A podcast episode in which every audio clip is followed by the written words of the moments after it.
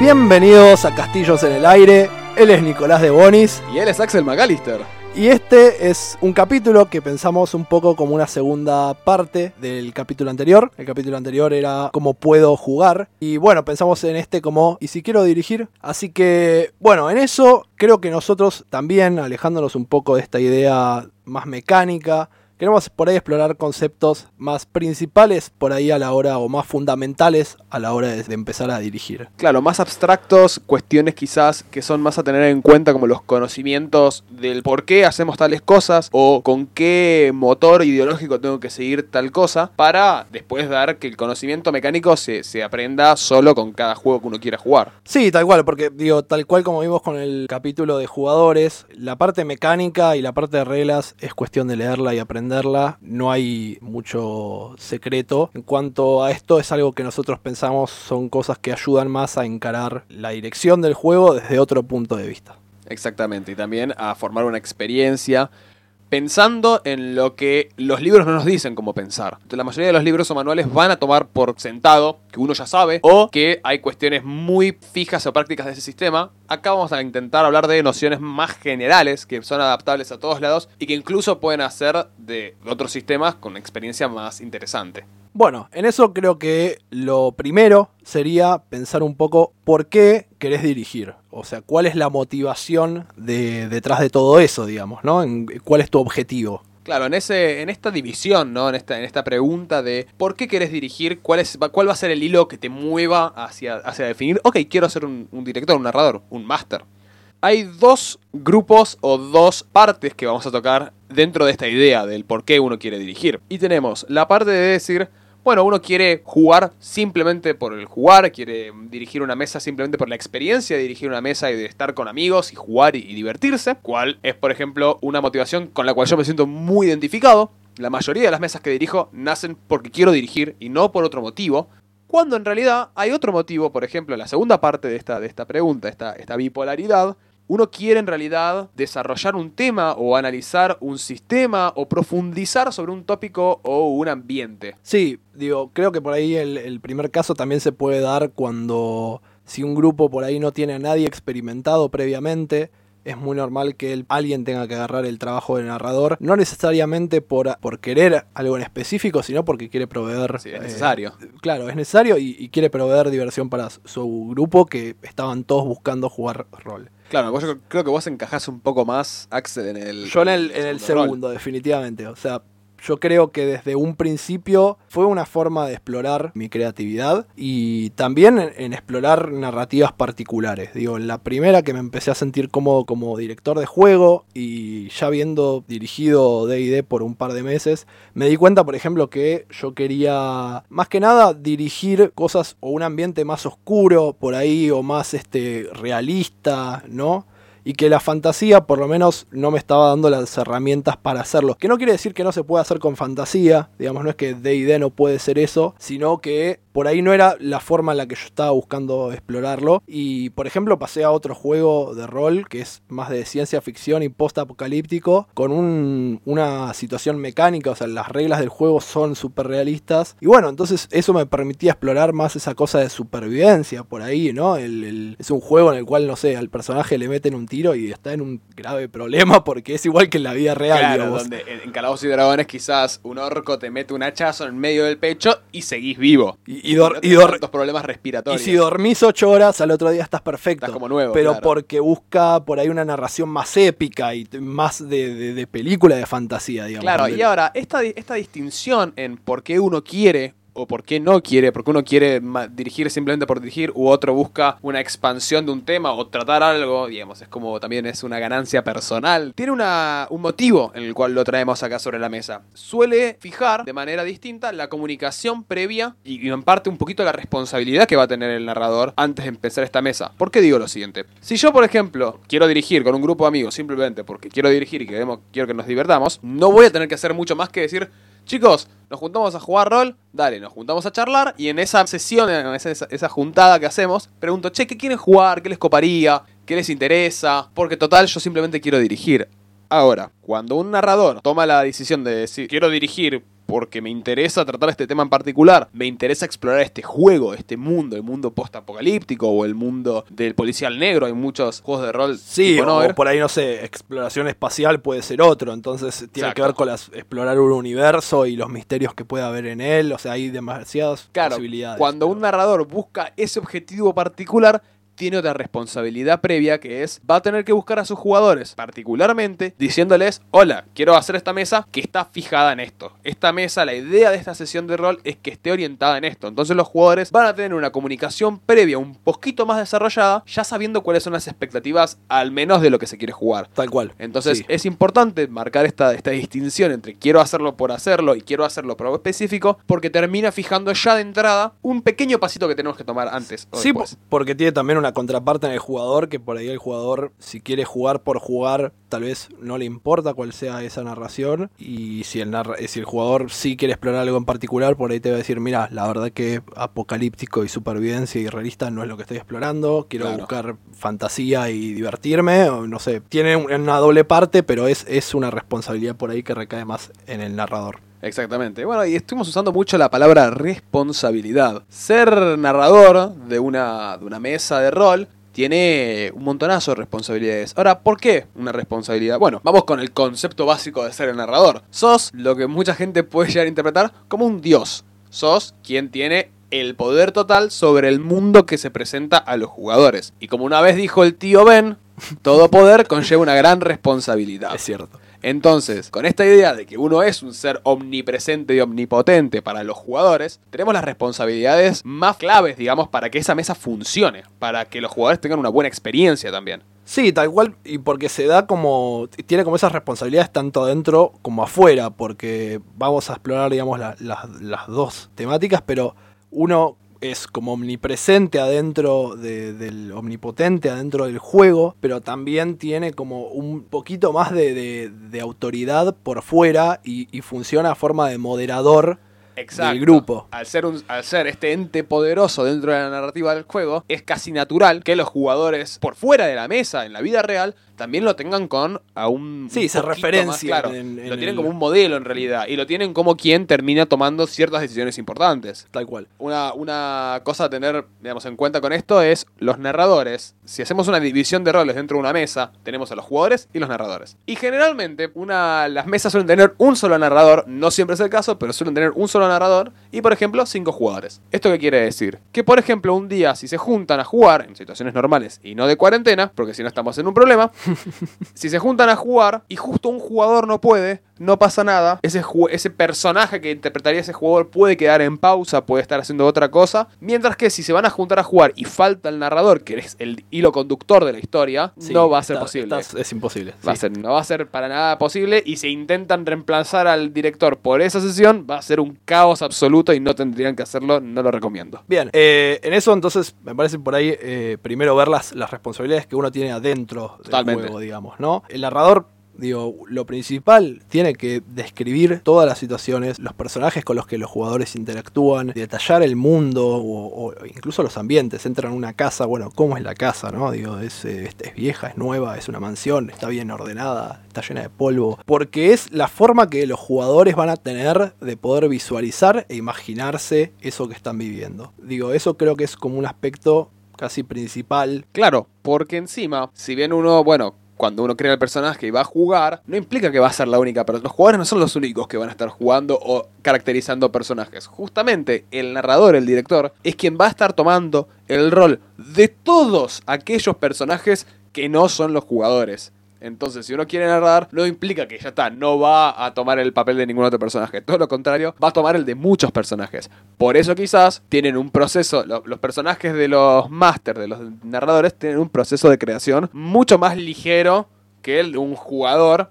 por una cuestión de que va a ser mucho más específico el jugador, el personaje jugable, contra los muchos personajes un poco más genéricos del narrador. Así que vayan mentalizándose en desarrollar personalidades múltiples. Desarrollar personalidades múltiples, la capacidad de eh, imitar distintas voces. Tal cual. Eh, muchas veces pasa que es un gran factor el ambientar, el generar un consenso de ambiente con los jugadores interpretando voces. Si yo me cruzo a un líder orco o me cruzo al presidente de una república sobreviviente del apocalipsis, no va a ser lo mismo que si me cruzo a una vieja o a una bruja en medio del bosque. Va a tener distintas voces y también distintas maneras de comunicarse, estamos de acuerdo. Sí, tal cual. No, no va a ser el mismo lenguaje el Claro. que van a usar, digamos. No, no quiere decir que tengan que hablar otros idiomas, pero la forma de expresarse tiene que ser diferente para marcar un poco. Igual datazo de color, si están jugando un juego que tiene varios lenguajes del mundo moderno, si tienen conocimiento del mismo, es un gran detalle. Axel lo ha vivido. Sí, el otro día me habló en francés y no sabía cómo responderle. le pude hablar en francés y le pude hablar en italiano. Bien, yo creo que otro tema que también es importante es el tema de, bueno, con el tiempo conocer a tus jugadores, porque los hay, hay muchos tipos de jugadores, eh, en el sentido de que cada jugador también va con ciertas expectativas a la mesa y va a encontrar cosas que le gustan más que otras. Como el rol es un, el, juego de rol es un hobby con, que incluye tantas cosas, desde actuar, desde números en el tema del combate y probabilidades con los dados, o incluso esto de explorar ciertas narrativas, es probable que el jugador le interese a veces más un punto que el otro. Es decir, va a haber el jugador que le va a encantar actuar y va a haber otro que por ahí no quiere decir una sola palabra o, o le cuesta. Entonces es importante también saber identificar eso y tratar de darle, como digo, el foco de atención a ese jugador durante esa situación. Es decir, si está en el medio de un combate, por ahí tratar de que ese jugador que hace que le gusta más el combate tenga una situación más épica durante el mismo o, o aquel que le gusta actuar pueda, no sé, sacarlos de un quilombo justamente actuando o hablando o convenciendo a, a otro personaje, digamos, que le presentes.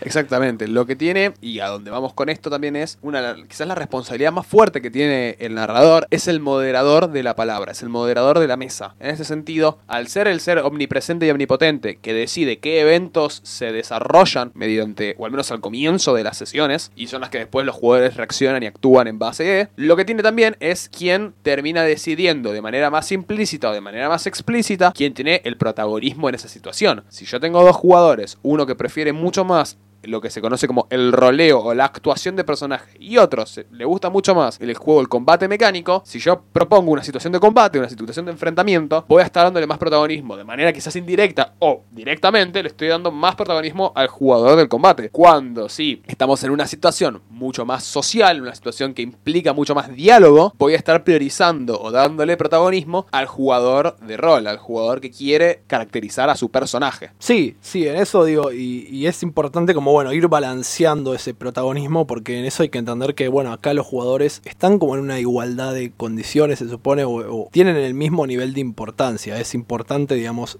darles el mismo nivel de importancia. Claro, esa es, esa es una de las responsabilidades, si no la más fuerte, es de las más fuertes porque termina impactando directamente en la experiencia que tienen los jugadores. Sí, sí, sí, sí. Y asimismo, otra de las cosas que si un máster, un director, las tiene bien, bien aceitadas, va a ser, es una responsabilidad tener un conocimiento al menos mínimo o básico, pero mientras más desarrollado mejor, son las reglas de los sistemas. Sí, por lo menos en un principio más que nada, cuando se empieza a jugar, es casi tarea de- del, director aprenderse él las reglas e ir como tratando de explicárselas a los jugadores muchas veces durante el juego. Es decir, los jugadores van a por ahí las primeras veces decir, digamos, si es alguien nuevo en el, en el, en el hobby, no saber qué dado tirar o qué hacer. Entonces es importante que uno va marcando qué es lo que hacen, tratar de ayudarlos cuando no se acuerdan por ahí cierto número, cierta tirada, o cuál es el dado que tienen que tirar, cuántos dados tienen que tirar, o aplicar ciertas reglas en particular. Y te puede pasar tranquilamente que no te las acuerdes todas, porque hay veces que hay juegos que realmente son complicados, y creo que en ese momento es importante que a veces tomar una decisión en cuanto a la regla, si no te la acordás bien, decir, bueno,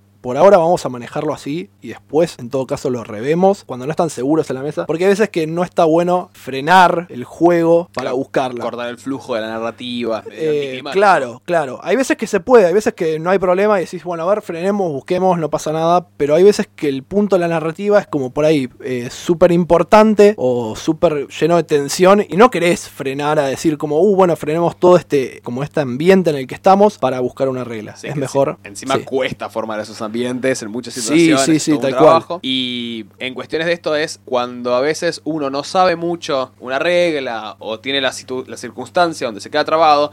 Si alguien tiene que jugarla de oído, tiene que inventar una regla o adaptar una regla, siempre está bueno tener en cuenta la motivación o la idea que uno Sí. tiene de lo que quiere lograr en la, en la mesa para formar un criterio en, ok, ¿qué regla quiero? O sea, ¿cómo quiero que esta regla resuelva? Sí, y, y también creo que a medida que también vayas aprendiendo un poco cómo funciona el juego, también te va a dar más facilidad a la hora de improvisar reglas que no pensaste también. O que, o que no están cubiertas por el libro. Y obviamente también con el tiempo, si el jugador se las aprende, digo, a mí también me pasa, hay juegos en los que por ahí no me acuerdo una regla y un jugador se la acuerda y es como, qué bueno que te la acordás, vamos, es eso que dijo él. Completamente. Y es de hecho, E- Este, este es Amadeo, o sea, Amadeo que me- se la sabe más que yo. tipo. Amadeo, un amigo con el que jugamos muy seguido. También una cuestión importante y copada a tener en cuenta es para medio no formar la idea de que los jugadores están jugando contra el máster, porque generalmente es una narrativa en conjunto. Algo que va de la mano con esto de guiar a los jugadores con las reglas es, hay muchas veces que los jugadores al principio no es que no se acuerdan, sino que no saben la regla, entonces por ende quizás no actúan. Y uno sabe que su personaje, sabiendo las reglas, puede tomar cierta decisión. Está perfecto que los directores ayuden y digan, Sí. fija, che, mira que en la hoja vos tenés estabilidad, podés usar esto. Porque también eso, el mismo primero, hace que el jugador se dé cuenta de algo que puede hacer y lo recuerde, destraba la narrativa,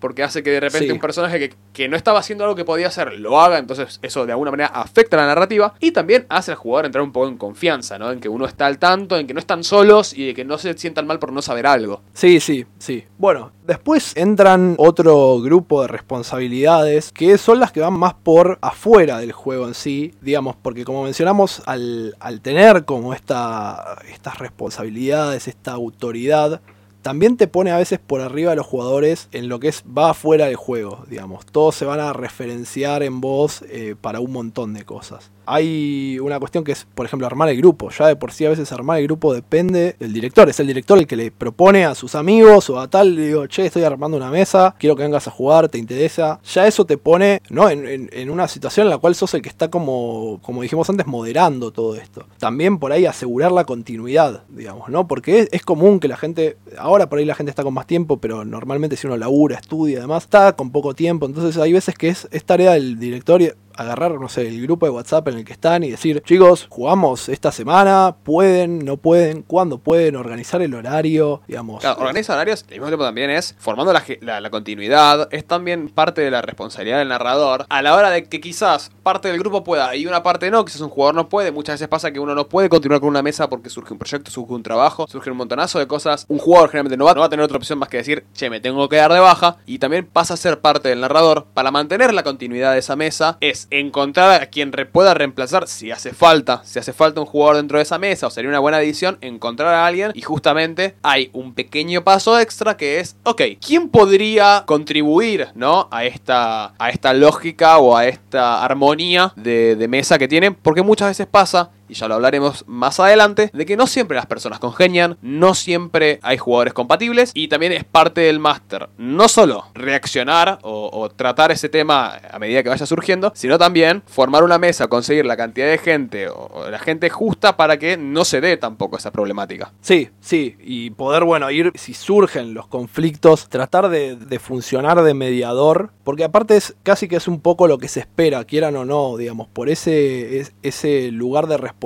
o de autoridad que tiene. Recuerden al tío Ben. Claro, si ustedes tienen una situación, un conflicto entre jugadores, y uno de esos jugadores se ve en la situación en la cual quiere dejar la mesa porque la situación no está eh, resuelta, o no se resuelve, o no se charla, un poco recae en el, en el director. Claro, un poco bastante. Al ser el moderador dentro de las situaciones de, de las palabras o de las acciones dentro del juego, es natural que todo el resto de la mesa lo ponga en ese mismo rol de moderador por de afuera de la mesa. Y a veces, bueno, nada, es a veces se puede mediar la situación, como hay veces que que no se va a poder y lamentablemente los conflictos tienen que escalar a decir, bueno, uno se tiene que ir, hay una persona que es conflictiva con el resto del grupo y tiene que tenemos que sacarlo de la mesa.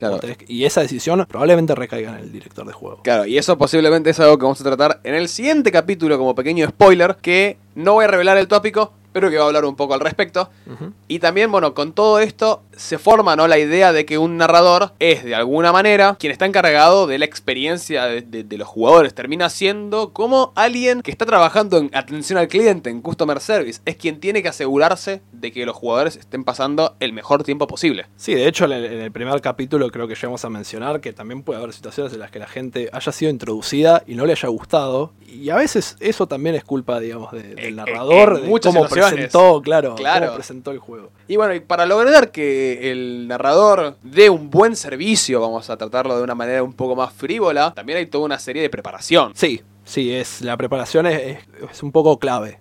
Claro, una de las primeras cosas que uno puede tener en cuenta como preparación para un máster es lo que nosotros conocemos o conocemos como definir un estilo. Este son los estilos narrativos. ¿Que ¿Para qué sirve definir un estilo? ¿Por qué lo contamos como, como preparación? Cuenta como preparación porque va a ser una especie de filosofía o concepto que vas a estar siguiendo a lo largo de toda la aventura y que te puede servir de hoja de ruta para salvarte en situaciones donde no sepas cómo proseguir. Por ejemplo, un estilo base es, muchas veces pasa, de narradores que se enfocan más en combate, se enfocan más en el desarrollo mecánico del juego, porque quizás a sus jugadores es lo que más les gusta. Hay otros narradores que prefieren enfocarse en crear una historia. Sí, o, darle más foco a la narración, a la relación entre los jugadores, o sea, y las narrativas de los mismos. Exactamente, e incluso hay otros que prefieren crear un mundo vivo, un mundo completamente detallado que funciona como un relojito suizo solo, independientemente de los jugadores, y que los jugadores eh, vivan ese mundo. Pero de vuelta, todo esto es parte de un estilo, el estilo que quizás hace enfoque en distintos puntos de este juego o esta aventura, y que va a lograr que los jugadores lo, lo de distinta manera. Es importante preparar este, todo este estilo para justamente poder darles una idea de cómo va a ser lo que van a enfrentarse los jugadores. Bueno, justo en cuanto a lo de crear mundos, es una, una idea por ahí un poco ambiciosa también, es, es, un objetivo que creo que a todos nos gusta la idea, pero es difícil. Pero bueno, creo que es algo que también hasta puede tener un capítulo en algún momento. Eh, nada, es, es, una idea interesante, pero, pero lleva tiempo, lleva mucho trabajo eh, y sí, es un estilo en sí mismo. Claro, quizás al principio cuando queremos formar este estilo, cuando somos narradores por primera vez, primerizos, o tenemos incluso jugadores con no mucha experiencia, podemos llegar a tender a favorecer ciertas ideas. Por ejemplo, narraciones simples. Sí, narraciones que por ahí requieran que sean poco complejas también para darle a vos la posibilidad de empezar a explorar este, este rol de narrador y también a los jugadores como ir absorbiendo de a poco el mundo que están viviendo, digamos. Nadie no vas a arrancar una narración súper compleja con un montón de tramas entremezclándose si los jugadores todavía no, no saben bien cómo se juega. A veces es mejor por ahí arrancar, no sé, en un ambiente más cerrado, más chico, en vez de ir a todo un mundo ya de una, por ahí un pueblo. Claro, es el clásico en Calabozos y Dragones, el, empiezan en la taberna y alguien viene y les hace su trabajo. Es, es, como la base, bueno, hicieron ese trabajo y ese trabajo por ahí fue, che, ¿sabés que hay una persona que salió al bosque a, cazar, se perdió, la estamos buscando, no la encontramos? Bueno, es simple, es, es conciso, es, che, tenemos este trabajo que hacer y es una forma de introducir a los jugadores de una forma simple de una forma que, todos pueden entender, que es bueno, ok, nos están pagando a todos para porque tenemos, entre comillas, este, facilidad para esto, porque justo son, también son los héroes de la historia. Nada, y eso los lleva a actuar en conjunto y a mover la narración con algo que es mínimo y que a los jugadores les permite por ahí ir explorando este pueblo, ir explorando qué, son las relaciones que hay en él, antes de pasar por ahí a un plano más complejo o mayor. Exacto, otra de las preparaciones quizás que puede tener en cuenta, que debería tener en cuenta en realidad un narrador, es linkeándonos al capítulo que acabamos de subir, el de los jugadores, donde nosotros les instamos a crear un trasfondo, desarrollar una historia detrás del personaje. El narrador, una de las preparaciones y herramientas que tiene es justamente ayudar a los jugadores a desarrollar y a conectar sus trasfondos, sus historias de atrás con todo lo que se va desarrollando en la historia. Es una preparación y al mismo tiempo es un recurso. Sí, porque digamos, hay veces que también te puede pasar que decís, che, estoy corto de ideas, no sé qué, y por ahí la misma historia de trasfondo de un jugador te dio un personaje que es recontra usable para tu historia y que está bueno porque es un personaje que él ya conoce entonces le agrega otra, otro peso para ese jugador a la narración, porque de repente es algo que él creó que está ahí, ¿no? Eh, y está bueno poder aprovecharlo, es siempre un recurso y un- una oportunidad, digamos. También otra de las preparaciones muy copadas que puede llegar a tener un, un narrador, otro punto a tener en cuenta para las preparaciones que puede llegar a tener un narrador es la idea de formar una sesión cero, lo que se conoce como el punto inicial en toda mesa, que quizás puede cubrir lo que dijimos previamente de comunicación con los jugadores, de ver qué pretenden, qué les gustaría jugar, o comunicarles cómo va a ser en realidad lo que queremos dirigir porque estamos enfocados en una idea. Sí, o incluso hay veces que jugadores les interesa por ahí que sus personajes ya se conozcan por ahí. Hay dos jugadores que les interesa que sus personajes sean hermanos, por ejemplo. Bueno, entonces todo eso se ve en la sesión cero, ¿no? Está bueno porque es como, bueno, también esto, como dijiste, ver las expectativas, ver qué arma cada uno, le permite al narrador decir, ok, ellos se crearon esto, esto, esto y esto, todos más o menos estamos al tanto y en la misma página, y él puede empezar a escribir o a desarrollar una trama desde, nada, sabiendo que todos estamos Exacto, se empieza a formar lo que son las, narraciones bilaterales, multilaterales dentro de las mesas. Está buenísimo que la sesión cero puede ser también justamente un, un foco de brainstorming, una lluvia de ideas para poder formar personajes, desarrollar historia, crear mundo. Y suma mucho a la idea de narración colectiva. Sí, es más, eh, creo que hay, hay juegos incluso de rol que ya lo tienen incluso dentro de las reglas. El tema de hagan una sesión cero y hasta hay juegos que pretenden que ya se conozcan todos de un principio. Que es una posibilidad, digo, que por ahí es parte de la mecánica del juego que los jugadores estén relacionados y que ya arranquen relacionados. Pero bueno, eso es también otra cosa a discutir entre si quieren hacerlo así o no hacerlo así, digamos. Exactamente. Al final del día, una de las grandes cosas que siempre va a tener que tener en cuenta el narrador es la comunicación y poder proveer una buena comunicación en su mesa. Ahora, ya cubrimos un poco lo básico o quizás lo más etéreo de lo que es. Eh, ser un narrador, digamos. Cosas a tener en cuenta, preparaciones y responsabilidades que suelen ser bastante, bastante claves y que de las cuales no se suele hablar mucho. Por ejemplo, soy un narrador nuevo, Axel, acabo de empezar. ¿Qué, qué me aconsejas? Yo creo que siempre el mejor consejo va a ser empezar con una aventura eh, de manual. Es decir, casi todos los, los juegos de rol suelen largar su manual de, reglas y de, y de cuál es el mundo en el que estás jugando, pero a su vez suelen tener manuales que son aventuras escritas por los mismos editores y, y los que publican el juego de rol. Esas aventuras suelen, algunas de ellas suelen ser muy buenas para iniciar a jugar ese juego. Por ahí pongo el ejemplo, bueno, el, el juego de rol que, que yo les dirigí, este, que mencionamos anteriormente, este post-apocalíptico, tiene una aventura introductoria que yo Dicho sea usé. de paso, se llama The Genesis. Sí, y soy muy fanático, ya me van a empezar a escuchar más adelante hablar mucho al respecto. Pero mm, tiene una aventura introductoria que sirve muchísimo, por ejemplo, para, para introducirlo. Y lo mismo con DD, bueno, vos todos eh, con DD de quinta edición, todos acordamos que la mejor aventura es Curse of Strahd. Curse of Strahd, sí, y la verdad que creo que todos los jugadores que tuve en mi vida en algún momento en realidad todos pueden decir que jugaron una aventura escrita de D&D dirigida por mí porque suelo ser quien elige dirigir todas las aventuras escritas que tiene D&D por una cuestión de que me gusta mucho, me gusta mucho la idea de narración que suelen, suelen tener en gran variedad. La maldición de Strahd es la mejor, en nuestra opinión. Sí, porque te ya pone a los jugadores en un mundo, los transporta directamente a un mundo en el cual está gobernado por un vampiro y el único objetivo que tienen es poder escapar de este plano, de este lugar. Claro. Entonces ya de por sí los jugadores están unidos por una situación externa y empiezan a desarrollarse en este mundo que es, nada, es fantástico, es muy buena aventura. Y bueno, en ese sentido, como tenemos que formar la idea, la identidad de un mundo victoriano, vampiresco, lúgubre, con niebla, qué mejor que poner música de órgano de fondo. Sí, sí, creo que setear el ambiente a veces es, es clave. Poder, si estás, depende también siempre de dónde estés jugando. Uno siempre tiene que tener en cuenta también ¿no? El- el- las condiciones en las que juega. Pero digamos, si tenés la posibilidad de poner música, hay playlists en Spotify o en YouTube que sirven tipo para directamente ambientar algo en particular. Incluso sonido de rayos y cosas por el estilo que están mezclados con música. Es- Claro, ruido, es- ruido blanco, Sí, sí, de sí. fondo. Eh, así que creo que eso también está muy bueno. Es una forma de, de hacer más inmersivo toda la experiencia de jugar rol. Y que también, bueno, como muchas otras cosas, recae en el máster Claro, poder es- lograrlo. Es, un consejo del máster justamente porque si bien todos los jugadores siempre van a tener opciones, consejos o preferencias, también termina recayendo en el máster ¿no? la idea de formar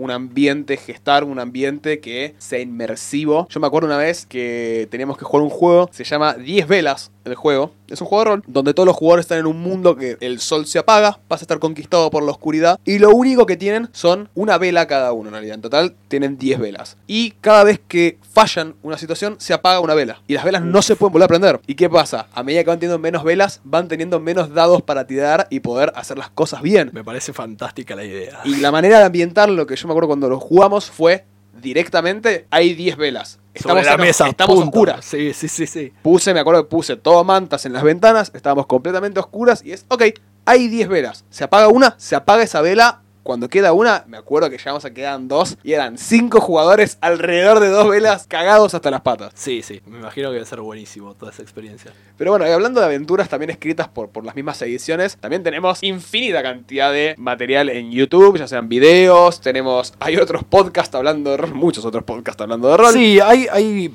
creo que material en internet hay, hay muchísimo. Yo en particular fui de usar durante el tiempo que dirigía D&D muchísimo material de la comunidad.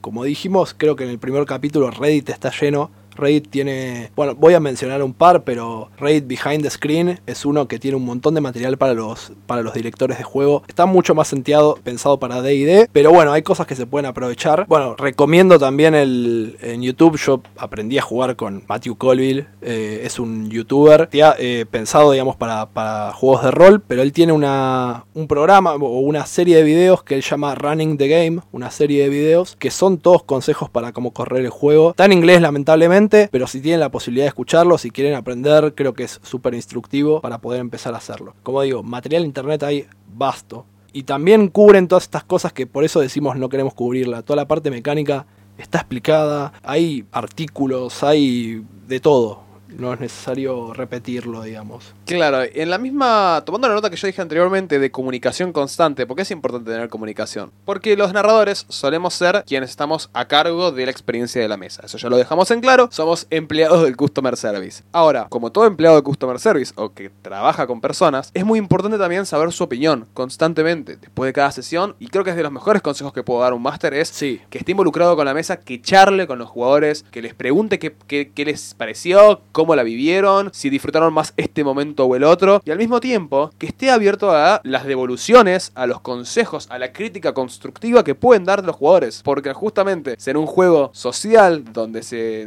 nos basamos en relacionarnos con otros seres, y siendo nosotros los directores y ellos los jugadores, son ellos quienes por su aprobación o por su perspectiva van a hacernos mejorar eventualmente como masters. sí, justo esto de la comunicación, sí, creo que hay, hay un punto en el cual uno puede saber que su mesa va bien cuando hablan del juego por afuera de las las sesiones en sí. Cuando vos terminás una sesión y al otro día están hablando en, el grupo de WhatsApp a full, sabés que es porque la situación viene bien o porque a los jugadores les está gustando o están interesados en lo que está pasando. Exactamente. Y al mismo tiempo esa comunicación te puede dar distintas herramientas como por ejemplo saber, ok, sabes con qué, a qué jugador le gusta más qué cosa, entonces puedes preparar situaciones mejores para cada jugador. Puedes establecer la longitud también de, las, de la aventura de la sesión que estás jugando. Hay mesas que dan para jugar Tres años, cuatro años, hay mesas que dan para jugar dos sesiones o un mes entero. Varía mucho y varía mucho también por los jugadores. Entonces, la comunicación constante, formar un canal de comunicación constante, te permite tener un acceso de información increíble para mejorar toda la, mesa. Bueno, y después creo que por ahí podríamos mencionar por ahí un par de recursos narrativos que puedan usar, que me parece que son por ahí, ayudan para resolver algunas situaciones que suelen ser eh, difíciles. Una de esas es el tema de la muerte de los personajes. Es muy común que eso sea un punto de conflicto, porque si el jugador tomó cariño con el personaje, aunque no lo crean y aunque es un juego, digamos, de, actuación en el que estamos pretendiendo. Hay veces que realmente afecta. Es como que el jugador puede irse con esa situación de, che, se me murió el personaje que estaba tan entusiasmado de que... Entonces, en eso hay, uno de los consejos que puedo dar es siempre hacer creer que pueden morir o que, o que están en peligro sus personajes cuando están en medio de un conflicto. Está bueno, pero no terminar de matarlos. En eso es, es importante porque el, el máster también tiene acceso a hacer lo que quiera con los dados. Como el máster tiene una pantalla que le permite cubrir, eh, digamos, lo que él tiene detrás, digamos, ya sea las anotaciones del- de lo que está pasando, De la la historia, narración, de los de jugadores. personajes, también ve solamente él lo que tira en sus dados. Entonces en eso también él puede marcar si quiere o no quiere matar al personaje, si quiere fallar. Claro, a veces tirada. justamente para evitar que un personaje muera o, o- o suceda algo no deseable, el mismo Master puede fingir que la tirada no fue exitosa, simplemente para evitar una situación que de otra manera sería un poco incómoda. Esto de... Que no quiere decir que los personajes no tengan que morir porque es un recurso súper poderoso a veces en la narrativa, pero hay que saber también cuándo usarlo y cuándo puede caer mal y cuándo está bien. Claro, digamos. muchas veces puede directamente, si lo normalizamos, puede ya ser hasta redundante y hasta un poco cansador. Si lo usamos en la medida justa, puede ser el definitorio del clímax, básicamente. Y lo que termina dando distintos rumbos a las mesas y los jugadores. Bueno, de hecho, hasta puedo usar un ejemplo. Yo recientemente, ayer, tuve una sesión de rol en la cual, bueno, yo había entrado por un par de sesiones nada más y mi personaje murió y nada, fue como un punto en la historia en el cual sirvió para poder Dar nada, vuelta a todo, dar vuelta a justificar todo, mesa. justificar como, como tuvo como una suerte de muerte heroica que sirvió para unir al resto del grupo. Entonces, es un recurso que puede ser muy bueno cuando es bien usado.